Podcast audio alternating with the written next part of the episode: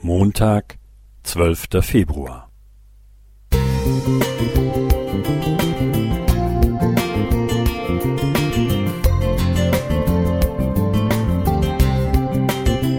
Ein kleiner Lichtblick für den Tag.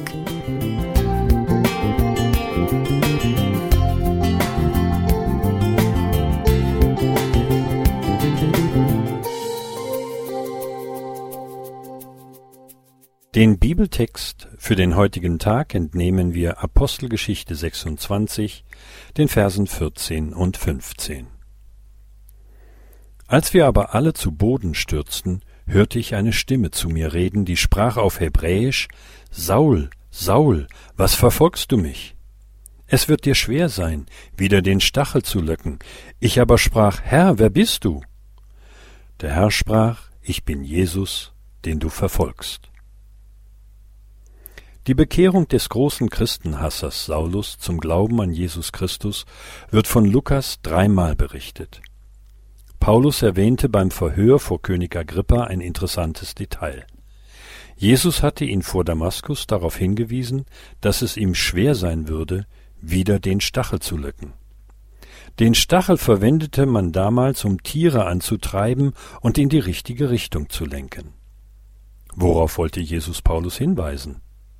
Welche unangenehme Erfahrung hätte ihn schon vor der Begegnung vor Damaskus davon überzeugt haben können, in der falschen Richtung unterwegs zu sein? Saulus spielte eine wichtige Rolle bei der Steinigung von Stephanus, dem treuen Nachfolger Jesu. Dabei waren jedoch sowohl das Verhalten als auch die Rede des Gotteslästerers alles andere als ketzerisch. Jesus erinnerte Saulus vor Damaskus daran, dass dessen Predigt einen wunden Punkt der jüdischen Geschichte aufdeckte und die Liebe, die Stephanus seinen Volksgenossen bis zur letzten Sekunde entgegenbrachte, ihn als echten gläubigen und aufrichtigen Diener Gottes auswies. Obwohl dieses Erlebnis einen nachhaltigen Eindruck auf ihn gemacht hatte, war Saulus nicht bereit gewesen, seine Haltung zu hinterfragen. Im Gegenteil, es machte ihn nur wütend und noch entschlossener, gegen die Jesusjünger vorzugehen. So Apostelgeschichte 7, Vers 55 bis Kapitel 8, Vers 3. Wie geht es mir, wenn Glaubensgeschwister, deren Meinung ich eigentlich ablehne, mir echte Vorbilder im Ausleben der Liebe Gottes sind? Wie gehe ich damit um, wenn ich merke, dass ich meine sicher geglaubte Überzeugung doch nicht so gut begründen kann, wie ich dachte?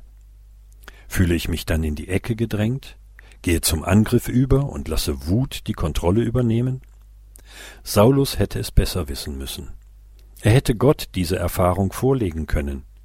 In der Stille hätte Gott durch seinen Geist an seinem Herzen wirken können. Ich wünsche mir, dass ich es Jesus überlasse, für sich und die Wahrheit zu kämpfen, und dass ich immer bereit bin, meinen Standpunkt demütig zu hinterfragen. Martin Wanicek. Musik